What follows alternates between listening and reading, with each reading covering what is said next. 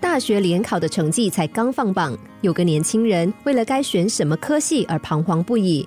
他心里不断的盘算着：我学了很多年的小提琴，想选择音乐系，但是担心将来不好找工作，还是该选读大众传播呢？媒体工作感觉多姿多彩，或者该选择教育系，以后当个老师，毕竟比较有保障。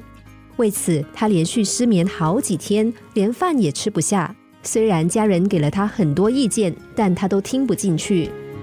有一天，他原本打算回到母校参加辅导室举办的选系辅导，但因为太过心烦意乱，居然连时间也忽略了。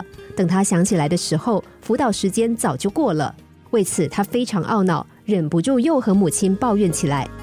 正在厨房忙碌的母亲放下手边的工作，对他说：“如果老是忽略时间，那就戴手表吧。”儿子回答：“我有戴手表啊。”妈妈认真的说：“不然这样好了，你可以左手戴一只手表，右手再戴一只手表啊。”儿子露出不可置信的表情，望着母亲。不料母亲继续说：“怎么，你嫌两只手表不够？那么就要戴三只表吧？”儿子有点不耐烦的说：“不管戴几只手表，都不能够提醒我注意时间啊。”况且三只手表的时间难免有误差，岂不是会把我搞得更混乱？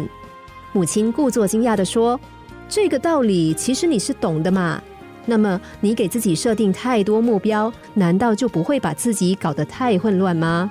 儿子这才恍然大悟，明白原来母亲是想提醒自己不要三心二意。其实很多事情都需要抉择的智慧。感情、工作乃至目标的设定、未来的计划等等，别忘了那句老话：多头马车跑不快。一次戴两只手表不会让我们比较准时，一次拥有许多目标也无法确保我们达成理想。世界上没有十全十美的事，这个也想要，那个也舍不得放弃的人，最后往往一无所有。